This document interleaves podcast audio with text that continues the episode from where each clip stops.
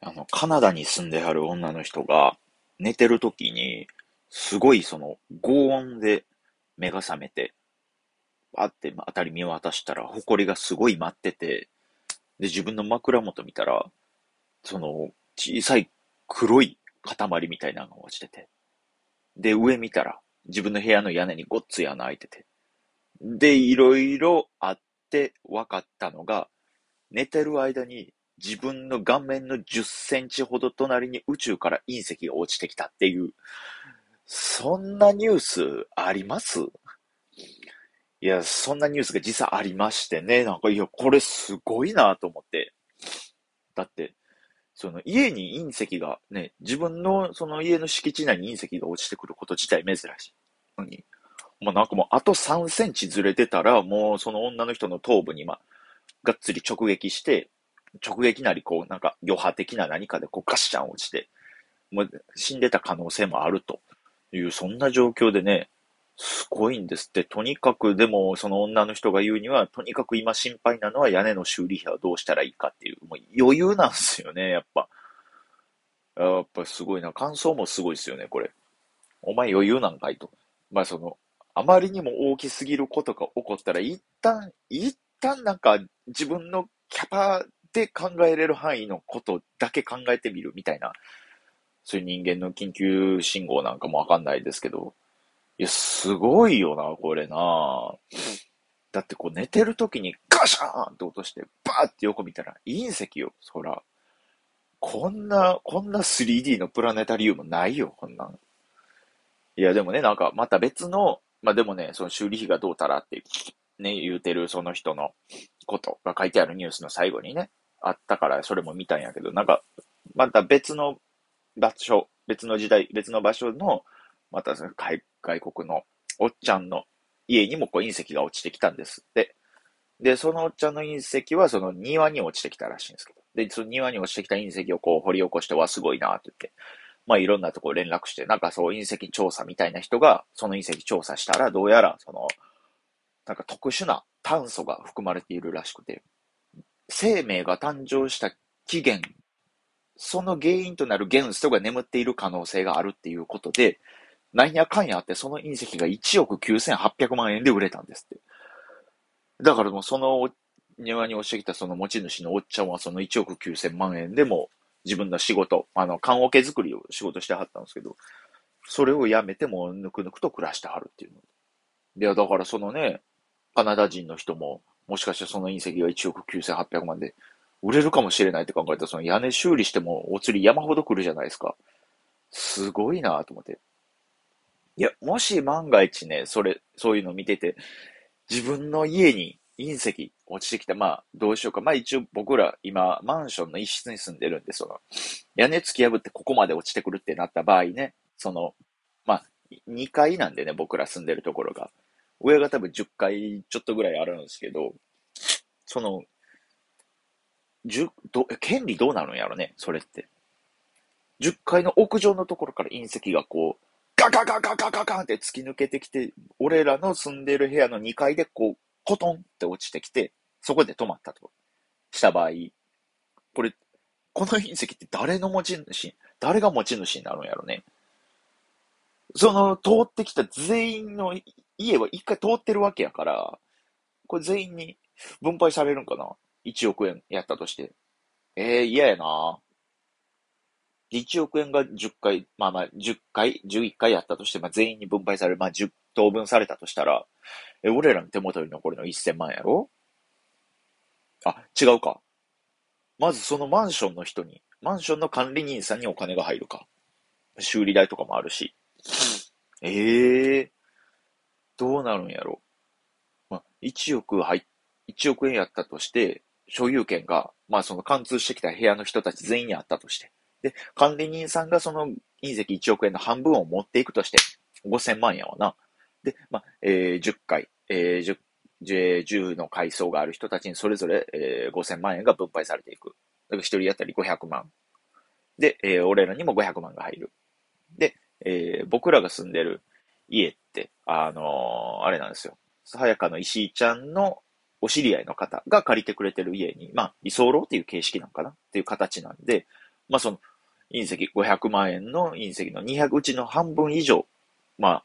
そうよね。多分だって持ち主はその人のものだし。だからまあ、400万ぐらいは、まあ、それはそっちに行かんとあかんわな。400万いく。で、100万が残る。で、ここでやっと俺と国島と鉄春が100万をこう33万円で分けるわな。33万、33万、33万で。で、まあ1万円余るわ。で、この1万円で多分まあみんなで、まあ鍋とかしようかって、まあパーティーやなってなるわけやな。うわそっか。1億円の隕石が降ってきたとしても、俺の手元に入るの33万か。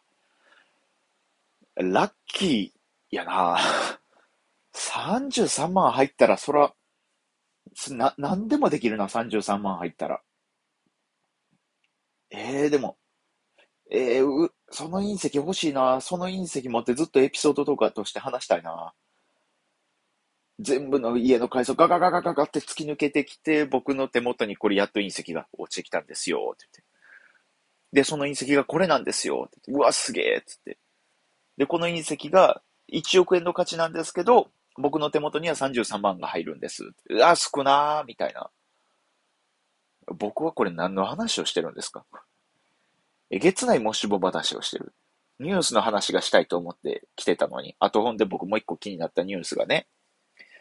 えっとね、またこれも海外のニュースなんですけど、えっ、と、公立の高校やね。こう、あ、かな、これもカナダよ。で、公立の高校の校長先生をやっている女性の方が、えー、ヘビメタ好きっていうのを自分の Facebook 的な何かしらの SNS で公言したら、それがきっかけで、その親御さん、えー、親御さんたちからクレームが入って、あの校長を今すぐ辞めさせるべきだっていうクレームが集まってきて、で、それを受けて、その学校の生徒たちが、えー、署名活動をして、その校長先生を辞めさせないでくださいっていう。で、その意見が1万6千件集まったみたいな。いや、だからこれも意味わかんないですよね。そう、ヘビーメタル、ヘビーメタ好きってだけで、学校辞めさせられそうになるっていうのも変な話やなと思って、ちゃんとニュース読んでみたら、ま、まあ、カナダも確かキリスト教が結構国教としてメインになってんのかな。で、そんな中、まあ、その人が、校長先生が好きやったヘビーメタルバンドが、まあ、時にはその、ね、神様なんかおらへんねや、みたいな、ちょっとこう、キリスト教を冒涜した、ちょっと悪魔信仰的な歌も入ってると。で、そういうのを好きやって言ってる校長先生やから、その学校に通ってる生徒に悪影響を及ぼすんじゃないかってことで、親御さんから、えー、えー、クレームが入ったんやけれども、生徒からは、この校長先生、普段ものすごい頑張ってある人やから、絶対に辞めさせないでくれっていう署名が集まった。これ素敵よね。もう、てか、この時点でも答え見えてるよな。親御さんがね、子供に悪影響が出るよって言ってるけど、もう子供はもう、そんな先生を辞めさせないでって言ってるんやから、もうこの時点でもう、絶対このチェ、この校長先生は素晴らしい人っていうのが確定してるから、もうこれ圧倒的に価値ですもんね。まあでも、悪影響がもう出て、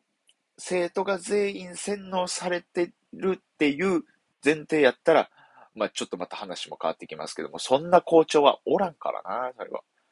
ほんまに、これはその、一個の学校の生徒、まあ言うて、まあどれぐらいやろね。海外ででっかかったら700人ぐらいおんのかな。700人全員洗脳できるような校長。まあ、朝原翔子や、そんなんだったら。朝原翔子たんですよ、そんなんだったら。いや、だから、それは、まあ、できたらできたですごいけれども。いや、だからすごいよね。生徒の行動でそういうのが変わるっていうのは。いや、僕、そう考えたらね、ほんまに、僕らの学校でもね、一回そういうのがありましてね、その、まこれと比べたら規模えげつなくちっちゃいんやけれども、小学校の頃に、僕あの、大阪府堺市出身なんですけど、厳密に言うと堺市三原区出身なんですよ。で、これもともと三原町やったんですけど、堺市にこう吸収合併されてね、政令指定都市になるよっつって。で、吸収合併されて堺市三原区になったんですけど、三原町の三原町立八上小学校っていうところやったんですけど、その頃はもう自分の学校の中の給食室、給食センターで給食を作ってたんですね。でも堺市に合併されたら、堺市の給食センターから小屋上小学校に給食が送られてくるっていう、ちょっと形式が変わった。で、それに伴って、こう一週間のうちのご飯とパンの、ご飯の割合がすごく減ったり、なんか食べ物もすごく美味しくなくなったり、まあ、まあもちろんあったかいほかほかの状態では出てこないわけですから、そのクレームを生徒たちが出した結果、学校新聞に載って、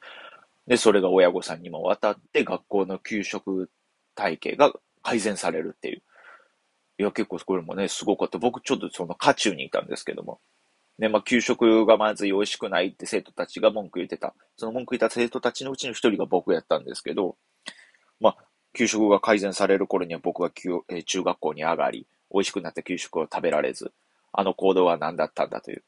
まあまあ、若い世代に、えー、利益を託したっていう意味では、まあそうですね。あのー、総理大臣の考え方と一緒かもしれないですね。若い世代に、自分の子供たち、孫の世代に残すために、郵政民営化をしっかりやらなくてはって言ってたその小泉さんと同じ形ですね。いや別にその小泉さんを応援してるわけではないけれども、ああ、すごい政治的な発言してしまった。別に今のはなかったことで。